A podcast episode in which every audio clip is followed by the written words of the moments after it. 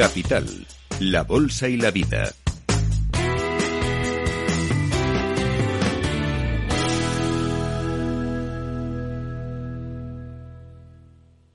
Pues damos la bienvenida a Capital Radio a una persona de una gran influencia. Su trabajo, no solo como médico, sino ampliando a su vocación por ayudar a los líderes a cambiar y a mejorar, le ha llevado a investigar y a conectar materias en muchos ámbitos. Hablamos del doctor Mario Alonso Pus, cirujano de formación, pero inspirador, podríamos decir ahora, de vocación, que acaba de publicar su último trabajo titulado El Camino del Despertar. Don Mario Alonso Puz, gracias por acompañarnos en Capital Radio. Un saludo cordial y bienvenido. Muchas gracias, muchas gracias, muchas gracias por invitarme. Voy a utilizar eh, un argumento, una propuesta que está en su propio libro, y es preguntarle, a modo de pregunta poderosa, ¿para qué ha escrito usted este libro?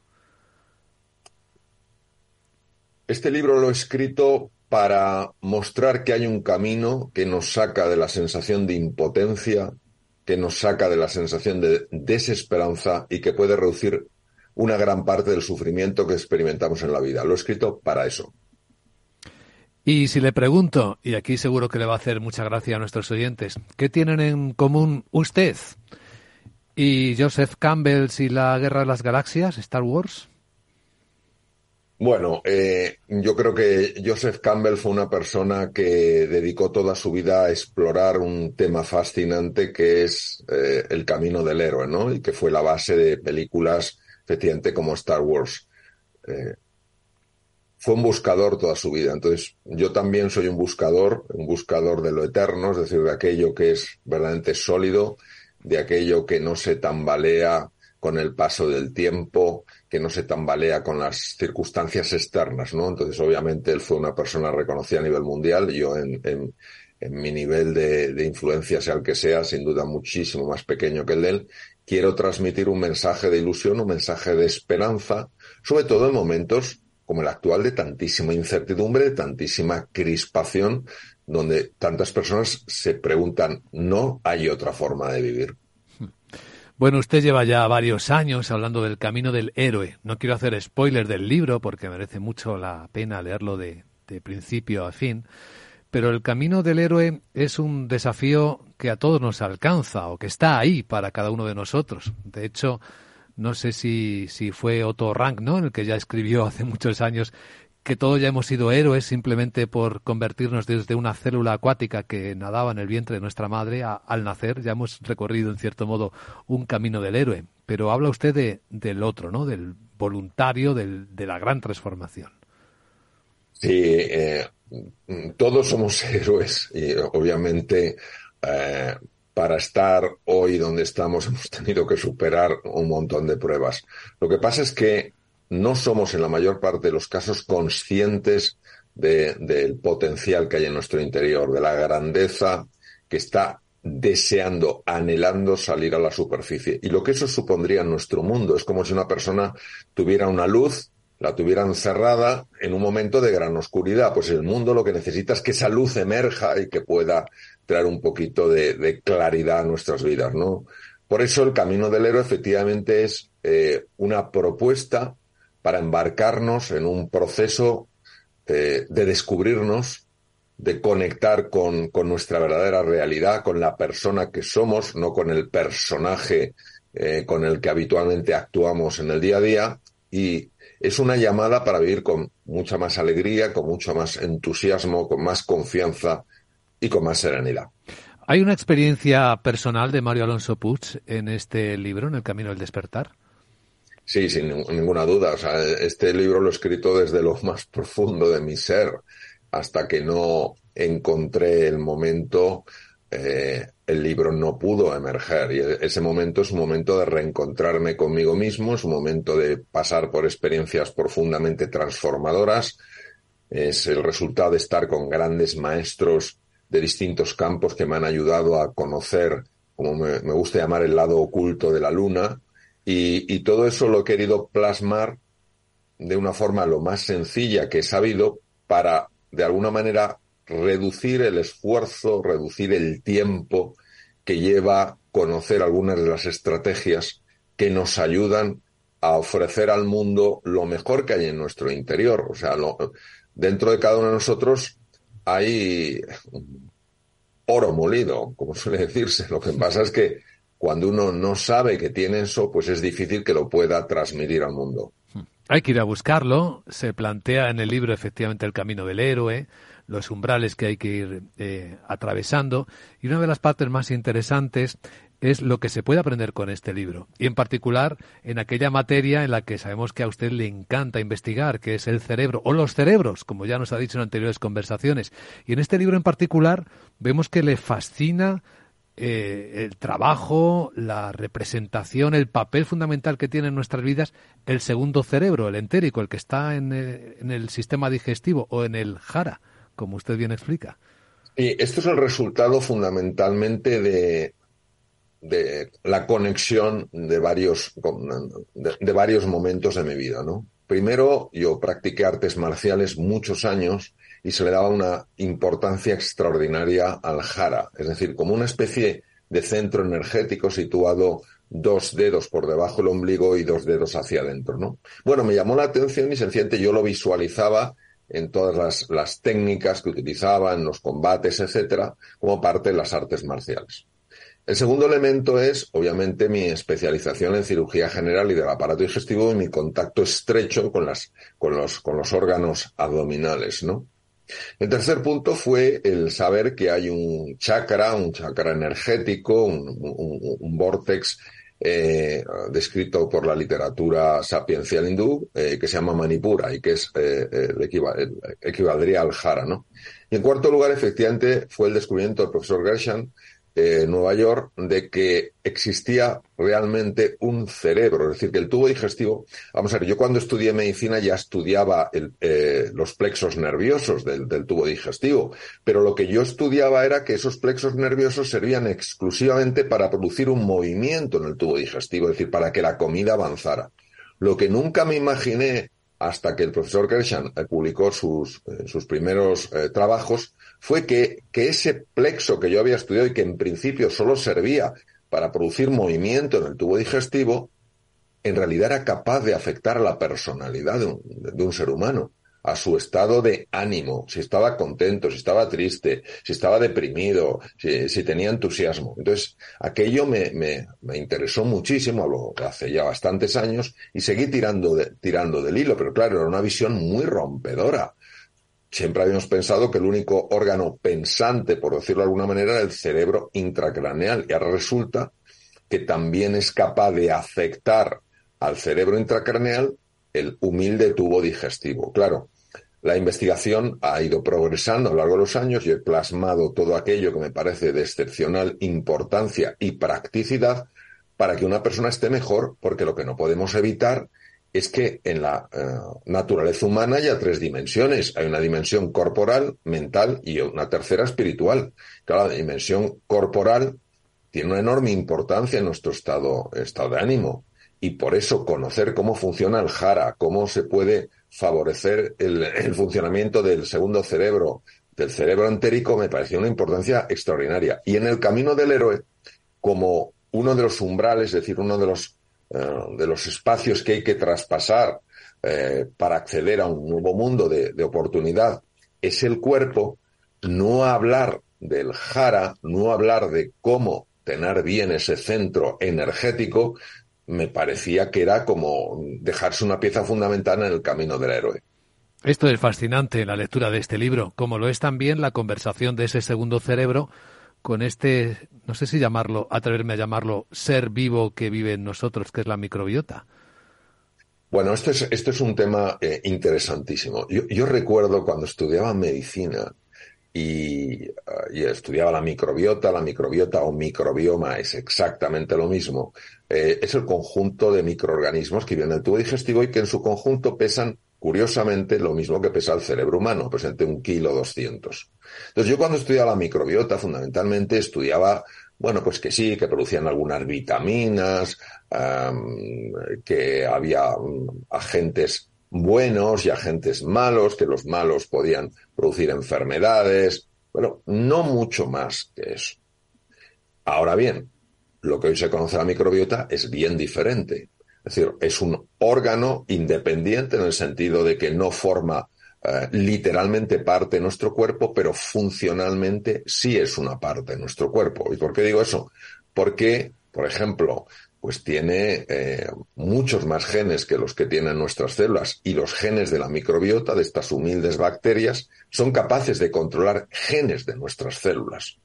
Claro, eh, la microbiota puede favorecer que se forme una mayor o menor cantidad de serotonina en el tubo digestivo. La serotonina es una hormona de enorme importancia en el estado de ánimo. Si hay una escasez en la formación de serotonina, baja la producción de, eh, esta hormona por parte de las células de Kuczynski en el tubo digestivo y al llegar menos serotonina al cerebro, la persona tiene un ánimo más bajo. Entonces, claro, esto ha dado una dimensión absolutamente distinta de lo que es el aparato digestivo. Si usamos una analogía de tiempos pasados, es como si hubiéramos pasado de una tierra plana a una tierra redonda. Entonces, que en una tienda redonda hay muchas cosas nuevas que uno descubre, nuevos continentes, nuevas posibilidades.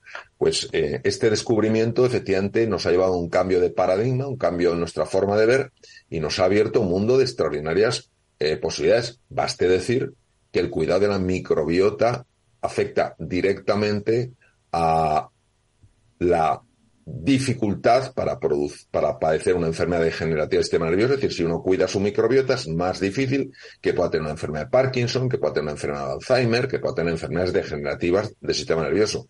Si uno cuida su microbiota es mucho más difícil que pueda tener un cáncer. Pero un cáncer de cualquier parte del cuerpo. ¿eh?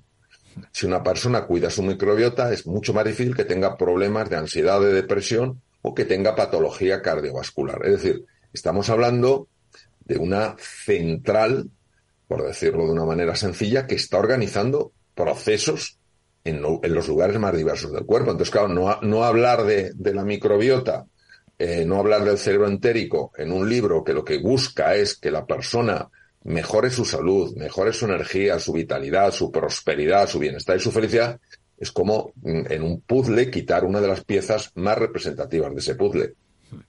Por cierto, eh, muy buena la idea repetida de terminar el libro con un podcast en el que facilita a los lectores vivir la experiencia personal de la meditación, que es una de las herramientas clave ¿no? para, para mejorar la, la vida de una persona. Sí, yo eh, dediqué una época de mi vida a estudiar los estados de trance. Un estado de trance es un estado en el cual se conecta eh, con el inconsciente para que ese inconsciente se abra a ciertas posibilidades eh, que no está considerando. Entonces, esta meditación es una meditación tremendamente trabajada, dedicado muchísimo tiempo, hemos buscado una música verdaderamente acorde con lo que se quiere transmitir y de alguna manera lo único que busca es despertar a las personas a nuevas posibilidades para vivir con más alegría, con más ilusión, con más serenidad y con más confianza. Y por eso produce el efecto que produce porque verdaderamente empieza como a, activarse, eh, empiezan a activarse partes que estaban dormidas en la, en la, persona y la persona de repente empieza a sentir más alegría, más ilusión, más confianza. ¿Por qué? Pues como todo, si yo, si yo, un, si yo un niño pequeño, eh, cuando está aprendiendo a andar, se cae y le digo, pero qué tonto eres, qué torpe eres. Y el, el crío lo vuelve a intentar porque está en él la capacidad de andar. El ser humano es bípedo desde hace 2,5 millones de años. Pero yo cada vez que le digo, es que no sirves para nada, llegará un momento en que realmente el niño perderá por completo la capacidad de andar. Y digamos, qué barbaridad, es verdad, qué torpe, si este niño no, no, no puede andar. No, es que le hemos bloqueado. El inconsciente tiene la capacidad de bloquearnos a través del lenguaje. Nosotros ese lenguaje no lo oímos porque está precisamente trabajando desde niveles ocultos a la conciencia. Cuando ese lenguaje es transformado con un lenguaje positivo, decirle a ese niño en esta analogía, Chiquitín, lo estás haciendo muy bien. Aprenderás a andar, porque tú tienes la capacidad de andar, está en ti. Solo tienes que entrenarte. Cuando tú haces eso, se produce el tránsito, de la palabra trance, que decir tránsito, de una sensación de imposibilidad, yo no puedo, a una sencillamente expresión de que por supuesto que puedes. Por eso estos procesos meditativos que llegan a gran profundidad tienen tal impacto a la hora de transformar la forma en la que una persona se ve a sí misma y ve a los demás. Es decir, este crío, en la analogía que usamos, se vería como más capaz. Y como la capacidad la tiene, lo único que tiene que hacer es desarrollarla. Y vería el mundo como mucho menos complejo, porque claro, es mucho más complejo el mundo si uno solo puede gatear, así uno puede andar con sus dos piernecitas eh, siguiendo bueno, pues lo, que hemos aprendido a hacer desde que aparecimos como especie humana en el este de África hace dos millones y medio de años. Qué sencilla y qué potente visión. Querría terminar esta conversación, don Mario Alonso Pus, haciéndole o trasladándole una pregunta algo inquietante sobre el sexto cerebro, el cerebro tecnológico, la inteligencia artificial. Ya saben que hay personas, empresas, inversiones trabajando para conectar mediante una interface nuestros cerebros con máquinas externas. ¿Cree usted que estamos asumiendo riesgos de cambiar todo esto, de ponerlo patas arriba, tal y como lo conocemos en la evolución y en la naturaleza humana? Vamos a ver. Eh, el, riesgo es indudable. Eh, esto es como todo en la vida. Vamos a ver. Cuando se inventaron los móviles, eh, también había un riesgo. ¿El riesgo de qué? De que una persona pasara más tiempo mirando a su móvil que mirando a su familia. Eso sí. Y vemos que en algunos casos es así. El riesgo no podemos negarlo. Lo que tampoco podemos negar es las, eh, el abanico de oportunidades que ha abierto el tener móviles. Hay gente que ha podido salvar la vida gracias a que tiene un móvil. Hay personas que han podido eh, conectar con, con, otras o que pueden conectar con otras al otro lado del océano porque tienen un móvil. Es decir, no podemos negar que las dos cosas están.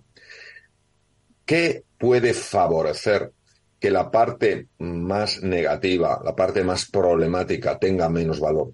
Pues fundamentalmente una cosa, que es poner la tecnología al servicio de las personas, al servicio del bien. Lo que no se puede poner, la vamos, se puede poner, no se debe hacer, es eh, utilizar la tecnología para eh, generar una adicción para eh, someter a las personas, para no considerar el elemento humano. Por eso, todo desarrollo tecnológico, sobre todo como estamos hablando de la inteligencia artificial, ha de ir acompañado de una conversación ética. No se puede hablar de un desarrollo tecnológico sin hablar de una conversación ética. voy a poner un ejemplo. Hoy en día la cirugía se hace fundamentalmente, la cirugía más avanzada en ciertos campos, en el campo, por ejemplo, la cirugía digestiva, se hace con un robot. Un robot que tiene una capacidad de magnificar la visión, con lo cual el cirujano puede ver ampliado el campo, lo cual es maravilloso porque la precisión es mayor. Un robot que tiene una precisión que ni, ni, ni, el cirujano con el mejor pulso puede equipararse al pulso del robot que es absoluto. Entonces, esto es una tecnología que ayuda, por ejemplo, en determinadas patologías hay una gran diferencia entre aplicar cirugía robótica o no aplicarlo, precisamente por eso, por la magnificación y la increíble precisión que ofrece. Ahora bien, si mm, yo no hablo con un enfermo al que le voy a operar, si él, ese enfermo solo se relaciona con el robot, si a mí el elemento humano no me importa, solo el elemento técnico, pensamos que esa persona va a ir con tranquilidad a la cirugía ¿Pensamos que esa persona se va a sentir acompañada por un ser humano? Por supuesto que no. Entonces tiene que haber una conversación ética, humanista, que la pongamos al lado del elemento del avance tecnológico. Por eso, todo lo que tiene que ver con las humanidades, todo lo que tiene que ver con, una ética que no es ñoña, no es una ética restrictiva, es una ética que sencillamente pone en el centro, no la tecnología, pone en el centro el ser humano. La tecnología tiene que estar siempre al servicio del ser humano, no el ser humano al servicio de la tecnología. Entonces, la forma de evitar riesgos innecesarios es poner en el centro a la persona. Claro, nadie pondría en el centro a la persona si lo que quiere es manipularla, porque en ese momento la persona se ve como un medio, no como un fin en sí misma. Entonces, yo creo que no tenemos que tener este miedo a las tecnologías, a los grandes avances, lo que sí que tenemos que tener es ese compromiso de tener conversaciones donde el ser humano y la ética, es decir, pensar en la persona por encima de la tecnología, siga teniendo o empieza a tener un papel lo suficientemente destacado para que al final podamos decir disfrutamos de la, de la tecnología y no tenemos por qué soportar el precio que habría que pagar si no consideramos que la persona es lo esencial. Excelente reflexión. Queremos agradecerle a don Mario Alonso Pus de nuevo su trabajo, su publicación. Esto ayuda a muchas personas a mejorar sus vidas y por eso se lo agradecemos especialmente. Gracias.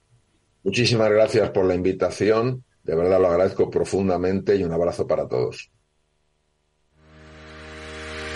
Si quieres conocer mejor las empresas con las que trabajas, empieza por Informa. Compruébalo con tres informes gratis, el nuestro para que nos conozcas más y los dos que tú elijas para tu negocio. Solicítalos ya en Informa.es. Informa, líder en información empresarial. Capital Radio, la genuina radio económica. No va a haber catástrofes, ese es el principal mensaje que nos deja Renta 4 Banco en un proceso largo, aseguran, pero no traumático en la economía y los mercados eh, financieros. Natalia Aguirre es eh, directora de análisis y estrategia de Renta 4. En concreto, detalla una especial vigilancia a la energía y los salarios. ¿Por qué los mercados de materias primas no están reaccionando a los conflictos geopolíticos que tenemos en estos momentos? Yo creo que fundamentalmente lo que está ocurriendo en concreto en el mercado del crudo es que está pesando más el riesgo cíclico de desaceleración de la economía y de la demanda. Tenemos a una China eh, que está creciendo mucho menos de lo que lo hacía en el pasado, con una serie de, lastres, de deuda muy elevada, de sector inmobiliario. Eh, y, y yo creo que es eso lo que más está pesando, porque aunque en el conflicto, cuando estalló el conflicto Israel jamás, el precio del Brent se fue a niveles de 95 dólares barril, eh, con el miedo de extensión del conflicto a todo Oriente Medio. De momento eso no se ha producido y eso es lo que realmente podría impulsar más al alza el precio del crudo porque involucraría a grandes productores de, crudo y esas disrupciones en la oferta podrían tener, eh, como decía hace poco un informe del Banco Mundial, un impacto sustancial al alza en la, en la energía. Pero es cierto que de momento está pesando más el deterioro del ciclo económico. Habéis comentado un concepto que me parece también clave, que es el de desglobalización, eh, que puede ser determinante al final para el recorrido que tenga la inflación, eh, del mismo modo, en consecuencia, la actuación de los bancos centrales. ¿Por qué? Bueno, la desglobalización eh, en, los últimos años estábamos acostumbrados a oír hablar de globalización, ¿de acuerdo? Eh, las economías lo que buscaban era eh, llevar su producción allí donde los costes fuesen inferiores. ¿Qué ocurre? Que ahora en un mundo que está mucho más polarizado y que tenemos dos bloques claramente enfrentados, ¿no? Uno liderado por Estados Unidos y otro por China, China con Rusia, pues eh, ahí lo que tenemos es que ya no buscas el coste de producción más bajo, sino que buscas más bien la seguridad de tu producción. Eso es eminentemente inflacionista y no es solo la desglobalización, es la descarbonización, la transición energética, es la demografía, el hecho de que China ya no esté creciendo su población y no te aporte mano de obra barata porque hay mucha mano de obra, unos mercados laborales que siguen tensionados. Yo creo que todos son factores que pueden hacer que la inflación inflación estructuralmente esté más alta en los próximos años de lo que ha estado en el pasado. Y, y esto eh, aquí hila nuestro, eh, nuestra expectativa de que los tipos de interés sí que han tocado techo, sí que van a bajar, aunque no creemos que tan pronto ni en tanta cuantía como descuenta ahora mismo el mercado, pero desde luego se van a mantener en niveles restrictivos y por encima de sus niveles neutrales eh, durante, durante todo 2024 y, de hecho, no contemplamos en ningún caso que volvamos a la anterior era de política monetaria de tipos de interés eh, negativos eh, o, o, cero, porque eso realmente ya no tiene ningún sentido en un contexto, como decimos, de inflación que esperamos que sea más alta. Recogiendo un poco vuestras eh, previsiones, tres bajadas de tipos en Estados Unidos para 2024, otras tres en la Unión Europea, lo que dejarían al final el tipo del depósito en torno al 3,25%. Pero, Natalia, ¿cómo se traduciría esto en términos reales a la economía del ciudadano? Eh, cesta de la compra más cara por más tiempo también, hipotecas, eh, vamos a decir, inalcanzables. A ver, es que el problema principal que tenemos es que todavía estamos recogiendo las subidas de tipos de interés que empezaron a producirse por parte del Banco Central Europeo en julio del 22. El Banco Central Europeo ha subido 450 puntos básicos, 4,5 puntos porcentuales, de un tipo de depósito de menos 0,5 en negativo hasta el 4% actual. Entonces, esto eh, va filtrándose eh, con cierto desfase en la economía. Por eso creemos que la economía europea en 2024 va a seguir siendo muy débil porque va a estar seguir lastrando el, consumo y va a seguir lastrando la inversión. Es cierto eh, que los precios se han moderado de forma sustancial, pero alcanzar ese objetivo del 2%, eh, que es el objetivo de los bancos centrales, nos parece complicado a corto plazo, como decíamos, fundamentalmente por la energía con riesgos geopolíticos y también por los salarios, porque los mercados laborales siguen muy fuertes. Entonces yo creo que vamos a seguir teniendo una inflación, es verdad que descendente, pero por encima de los objetivos de los bancos centrales y que las bajadas de tipos se irán produciendo, sí, pero las revisiones que se sigan haciendo de las hipotecas, por lo menos de momento, van a seguir siendo previsiblemente al alza. Es verdad que el Euribor ya ha hecho más o menos el, el techo, ¿no? El Euribor siempre, el Euribor a 12 meses, que es el que, en el que eh, tenemos la referencia para las hipotecas, siempre anticipa eh, las, los recortes de tipos de, de intervención de, de, los bancos centrales. Pero lo cierto es que creemos que en esta eh, próxima tanda de bancos centrales. Hoy tenemos la Fed, mañana tenemos BCE, Banco de Inglaterra. Lo que van a hacer es intentar suavizar esas expectativas que tiene el mercado tan entusiastas de que los tipos de interés puedan empezar a bajar tan pronto como en marzo y que vayan a bajar tanto a lo largo de 2024. Nosotros somos mucho más prudentes, lo has comentado.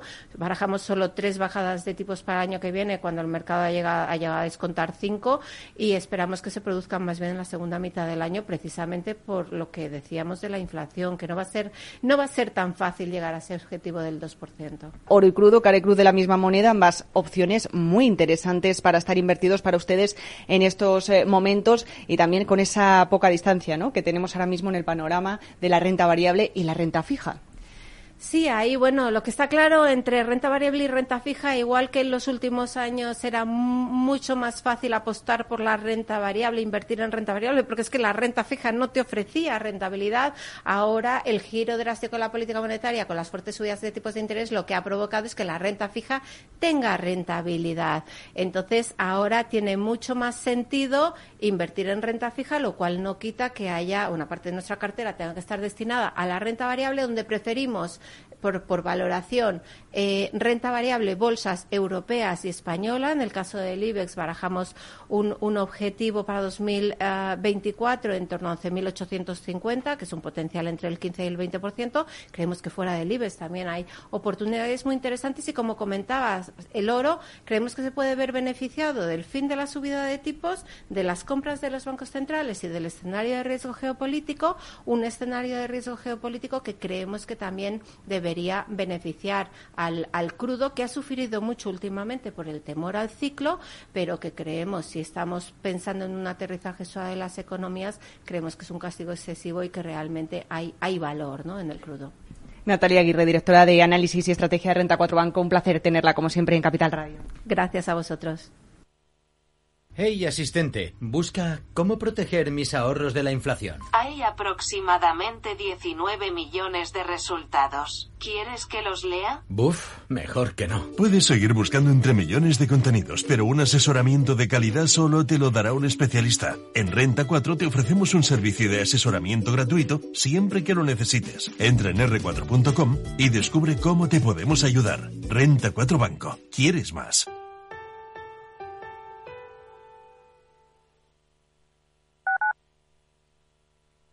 Madrid, 103.2 FM, Capital Radio. No pierdas detalle de todo lo que afecta a tus inversiones y a tu bolsillo. Toda la información en Mercado Abierto con Rocío Arbiza, de 4 a 7 de la tarde en Capital Radio.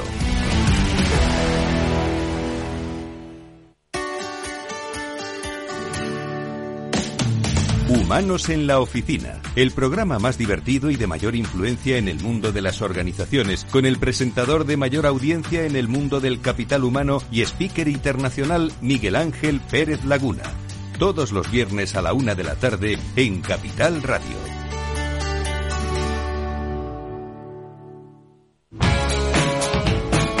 Capital Radio. Siente la economía.